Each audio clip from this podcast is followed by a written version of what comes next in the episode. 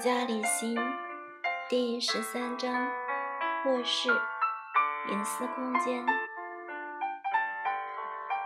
一个家的厨房彻底的暴露了女主人对自己角色的接纳和认同。一个家的客厅充分的表达了她的社交理念和人际关系。进入卧房，则是女人内在生活的庭院。这个庭院深深、隐私、多有层次。很多荒废内在空间的女人，对卧房除了睡意，不会有什么特别的感觉。她不认为走入这个房间后，内心世界比较容易打开，也不觉得走进这个房间后，内心比较宽广。当然，另一个可能是。你的家够大，你拥有另一个完全属于自己的房间，例如书房。可能你的内在生活会孕育在那里，但在一个幸福的婚姻里，主卧房仍应该占有你内在隐私生活的一个重要部分，因为那种神秘感是夫妻之爱的晕染。敞开内心之处。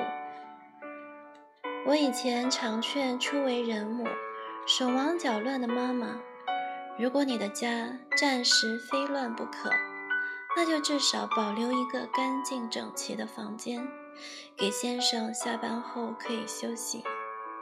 他们听了，第一个反应都以为我讲的是书房、客厅或客房，而当我劝说，如果你没办法分割出一个固定的空间给孩子，那就把主卧房分别出来，使它成为家中唯一一个小孩子玩具进不去的地方。如果你的孩子必须陪睡，就到他的房间去陪，不要让他进来陪你们。收回的往往是惊讶的表情。我承认。这当中有文化因素存在。中国人对卧室没有西方人重视。在美国购物时，很多中国人常为那宽大豪华的主卧室感到疑惑。单身时，因着卧室就是所有空间，还比较会费心去布置整理，也花比较多睡觉以外的时间在里头。一旦进入婚姻，卧室反成了不得已才钻进去睡的地方。主卧室对你的意义只在那张大床吗？主卧房除了给予夫妻亲密的空间之外，也是两个人可以放松、彼此敞开内心的地方。我知道安静自修的地方不一定选在主卧室。可是，夫妻双方如果能把主卧室当成单单为彼此相属的园子，有时在里头照顾心灵花草，有时在里头享受心灵小憩，你们的家会很不一样。现代夫妻常有一种悲惨的现实，是他们在生活中有许多的交集，可是他们的心却难得相遇。谈婚姻的书都劝有孩子的夫妇要找时间约会，这种走出家门带来的新鲜感，的确可以为夫妻平凡劳碌的生活增添色彩。但这毕竟不是天天能有的现实。尊重和善用主卧室，可以使夫妻天天享受约会谈心的乐趣，并在心灵成长上同步。如果你从这个角度去看待主卧房，就会甘心为它花一点心思，不把它当成储藏室，也不要觉得反正客人不会进来，就让它成为房子里最脏乱的地方。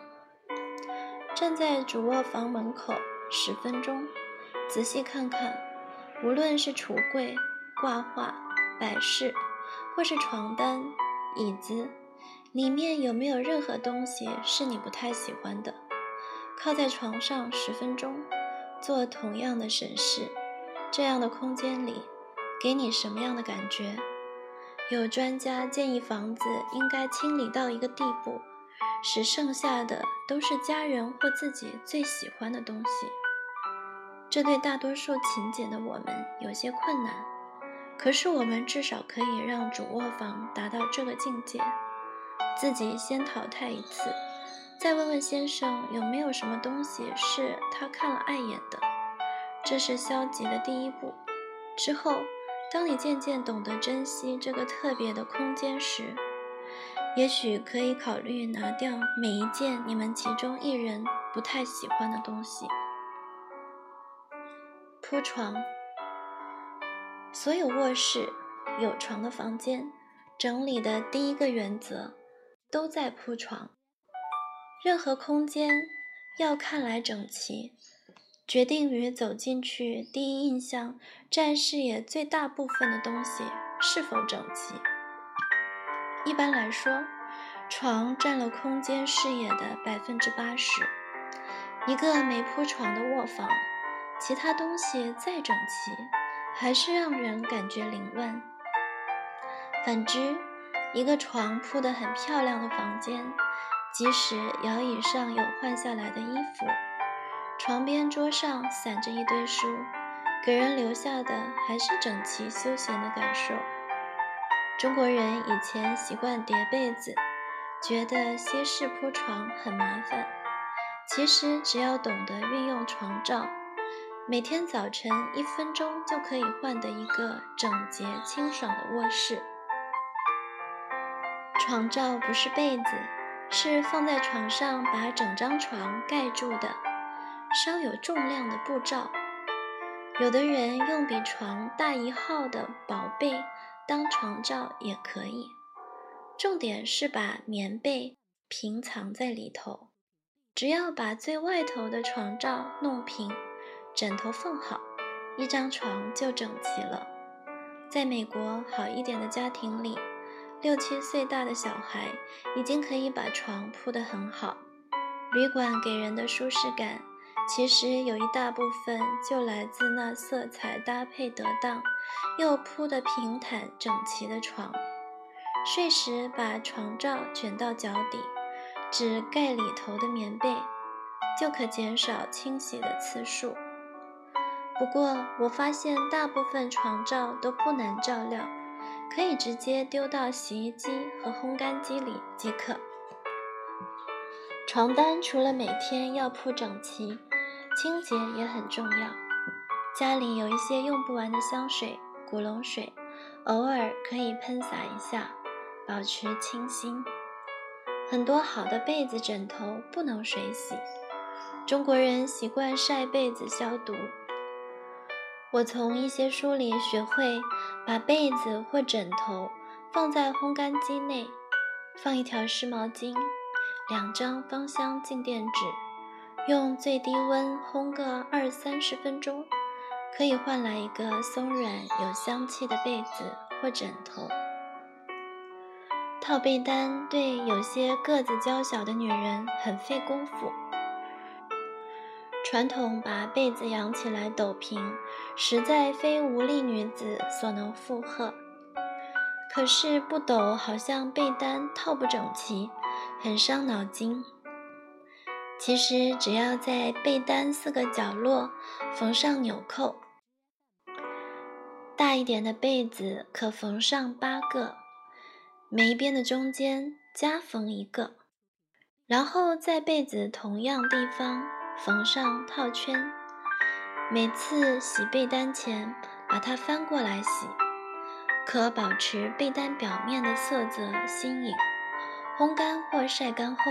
平放在床上，把被子放上去，扣上所有的扣子，然后把被单翻成正面，保证不需抖它，就很整齐，也不会越睡越变形。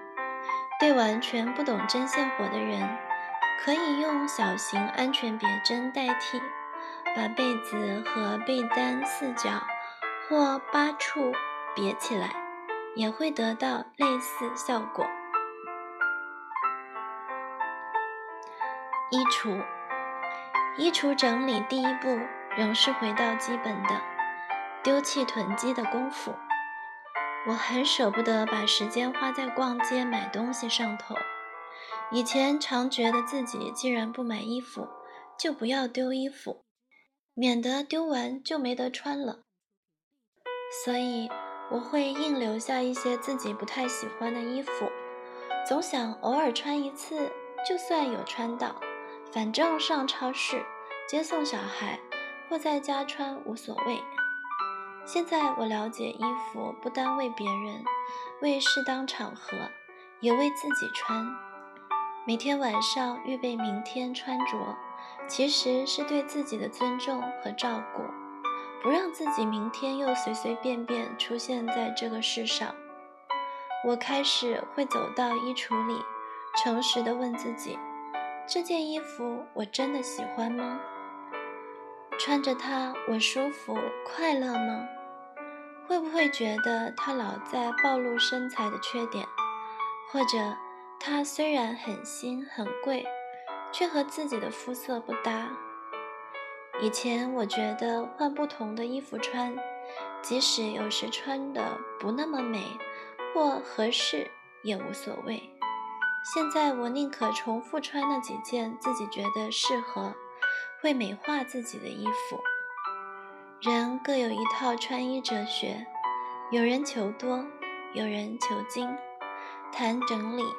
我就从整理的角度切入，重点在不被衣饰影响到生活环境失控、心理环境失调。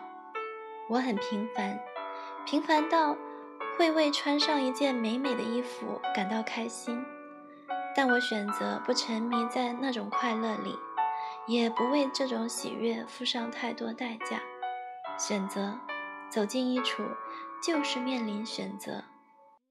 选择的第一步是舍，把不是穿的衣饰留下，通常有以下几个理由：一，还很新，没穿过几次，价钱昂贵，虽然穿在身上没那么好看；二，发胖了，但我正在减肥，总有一天穿到你；三，过时了，不过将来复古时还可以穿。四，有纪念价值。五，可以留给孩子长大时穿。女人购买衣饰的心理非常微妙，不是一个理由可以解释清楚。因此，即使是专业服装设计师、模特儿，都可能买到一件颜色裁剪不适合自己的衣服。从前的人穿衣为遮体避寒。现代人穿衣为修饰外观，因此，一件不能使自己比不穿更美的裙子本身，已经失去了它存在的意义，不该继续留在衣橱里招虫咬。关于体重的问题，真那么有信心可以减肥，就给自己一个期限，把那些瘦身后要穿的衣裤。放到一个箱子里，和自己立约：一年后若仍穿不下，就捐出去。一年恢复不了的身材，两三年也恢复不了，真可以。款式恐怕早已过时，穿起来也不好看。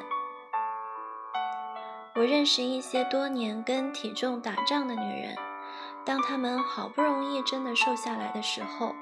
都会去买新的衣服犒赏自己，所以小号的旧衣服存了那么久，还是继续挂着不被青睐。为纪念而留的衣物，不妨考虑穿在身上拍照下来做纪念，比收藏它们更实际和有意义。至于要留给儿女，坦白说，贵质料再好的衣饰。都不属于他们将来的年代，到时候兴冲冲的把衣服拿出来，恐怕要换来孩子一脸为难。这还是最好的情况，有些孩子也许根本受不了父母这种做法，还会不高兴。以下还有一些控制衣饰数量的方式：可以参考看看：一、为自己限定每季添购衣饰的预算，最好是在一个信封里放现金，不要刷卡，用完就不可以再买。那么，当你为一件名牌上衣着迷时，就会考虑是否要整个春天就只穿那一件新衣服。二，除了少数模特身材，多数人只适合某些剪裁和样式的服装。当你买来一件衣服穿在身上特别好看时，多半有固定的理由，色彩也是一样。大部分人试穿某些色系。不适合某些色系。如果你不清楚，不妨花个时间好好检视一下衣橱，找出那些穿来特别好看的衣服的共同点。下次上街购物时就不会太离谱。三，尽量不买不能退的衣服，绝不要给自己“万一不能穿，可以给某某”的借口。很多挂在柜子冷宫里的新衣。舍不得扔，又给不出去，往往就来自这种心理。我想正在读此书的你，身边大概没有穷到买不起基本御寒衣服的人。让我们面对一个现代人的真相：穿着是非常个人化的事，很难让人为自己做决定。我是那种少数活到三十五岁以前，从里到外的衣服。都有妈妈选购的人，我一直以此为福气。我的福气来自有一个体贴也了解自己需要的母亲，也来自对购买衣饰没兴趣的个性。但即使如此，还是有些衣服实在不适穿，必须在全新的状态下割舍出去。这也提醒我自己不要随便给人衣服。除非是自己的小孩子。整理、分类，把囤积的衣饰处理掉后，先扔掉干洗店的铁衣架和换掉变形的衣架。若愿意，可买几种不同颜色衣架，为衣服分类。把衬衫和短外套吊在衣橱同一边。下面可省出空间，放透明的塑胶抽屉，或放行李箱收藏换季的衣服。衣服的分类有许多不同方法，有人照颜色分，红色系列全挂在一起，蓝色系凑一堆；也有人照种类分，长袖、短袖、洋装、裙子、裤子。另外一种比较创新的挂法是预先配套法，除了原先就是一套的服装外，自己把习惯配在一起的衣裙裤，甚至搭配的丝巾皮带都挂在一起，一星期挂七套，七天不用烦恼穿什么。这方法对小孩子特别适合，可以训练他们为自己的穿着负责。计划每个周末带着他们把衣服洗好烘干，就分好七套挂起来。如此，每天要穿的衣服都准备好了，早上醒来就已经有了好的起步。不妨试试。空间，空间不够，最普遍的方式是为衣橱换季。天暖了收冬衣。天凉了，收夏衣。我习惯冬天留几件夏衣在衣橱里，夏天则留几件冬衣，以防突来的气候改变。抽屉或五斗柜里，不妨把少穿的衣服放在下面，常穿的放上面。挂掉的衣服，例如在冬天，一个衣架可以把夏天的短袖挂里面。外面再挂上长袖，等换季时里外倒过来挂，取用时就很方便。换季的衣服要洗过才收在皮箱。除了比较不会招虫咬，也能预防闷过的臭味。皮箱不够，可用里面加一个塑胶袋的纸箱，或两个大垃圾袋套在一起。整理时，务必一面把太旧或不适合的衣服淘汰掉，别再收到明年。整理好关箱前，记得放上樟脑丸防虫。现在有许多包装好的防虫丸，既没有传统樟脑丸的臭味，又可以避免直接和衣服接触，多花一点钱买，很值得。刚换过季的衣服，可以把衣架钩子全朝内挂，每穿一件就把钩子朝外。如此，你可以发现有哪些衣服是整季都没碰过的，下次换季时可以优先考虑淘汰。关于收放衣饰的衣橱、柜子和抽屉，随各地房子建筑的方式各不同。美国房子盖好时也有衣橱，但没有柜子、抽屉。我喜欢买塑胶透明抽屉放在衣橱内，因为它们容易搬动，一层层可加高或拆开使用。这间房间不需要了，可以移到另一个房间或车库，甚至厨房的储藏室灵活运用。木质五斗柜比较美观，但占位子，不好移动。通常衣橱内摆不下，要占掉卧室的空间，这是我最不喜欢的地方。对不愿意折叠衣服的人，这里有个懒人收藏法，可以考虑，就是在吊衣服的橱子下边放一些篮子或箱子，内衣裤。袜子洗完直接不需折叠，只要抖平放在里头。运动衣裤、T 恤这些不太会皱的衣服也是一样，洗完烘干或晾干后，只要拿起来抖一抖对折。若空间够，可以不折，放在这些容器里。由于上面有吊挂的衣服遮住，不显凌乱，要穿时轻易拉开就可以取。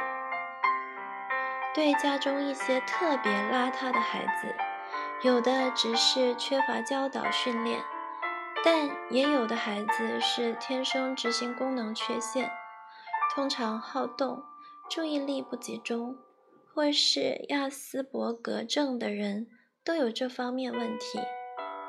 对这些孩子，尽量使用容器和挂钩，不需要勉强他们把衣服放到抽屉里。因为当你如此做时，会发现他们的抽屉打开来，里边是全部揪成一团团的衣服。与其如此，不妨用无盖容器或篮子（方形），要求他们好好把衣服松摆在里头，或放在吊钩上。台湾地区的很多房子在装潢时，就已把衣橱、柜子、抽屉都设计进去。我的原则其实都一样：原来有多少空间给衣物，就尽量使用那些空间，不要占用其他空间。卧室看起来就会清爽大方。当然，真的不够空间，床下是最可以运用的地方。如果你的床垫摆在地上，不妨买个简单的床架，立刻就可以腾出一个空间收藏东西。多使用挂钩也可以省下不少空间，衣橱角落、门后都是放挂钩的好地方。饰品，许多女人喜欢配件，却使她们成为衣橱凌乱的罪魁祸首。解决之道还是容器收藏法。所有放配件的抽屉里头都要经过空间分割。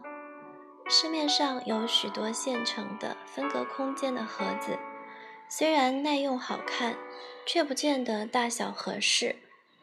我喜欢废物利用，把大小不同的纸盒子，例如香皂盒、饼干盒。或是把早餐麦片的大盒子剪为抽屉高度的长方形容器。另外，如鞋盒或盖子不见的保鲜盒，也都可以运用。原则是一定要四方形，不要圆形或不规则状。纸盒选择厚度够的，比较耐用。刚开始就用手边有的，习惯后自然会留意。找到好的盒子就可以淘汰旧的。例如，我有一个抽屉，里面放了两个鞋盒。一个可以平放胸衣，一个个叠上去不会变形；一个放内裤，旁边剩余的空间就恰好收放丝巾、换下来的衣服。卧房凌乱的另一个罪魁是换下来的衣服。装待洗衣服的容器有许多选择，最普遍的是塑料洗衣篮。装脏衣服或干净折叠好的衣服都很方便，但是比较占空间。洗衣袋是另一种选择，比较不占空间，可以考虑在卧房或小的浴室里放洗衣袋，洗衣间内放洗衣篮，盛收干净的衣服。多半人有把脏衣服立刻丢进洗衣篮或洗衣袋里的习惯。却不知如何处理那些还想再穿两天的衣服。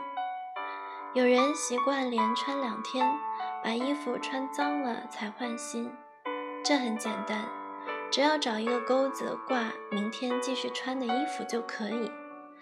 但有人喜欢天天穿不一样的衣服，星期一穿过的上衣留到星期四搭配星期二穿过的长裤。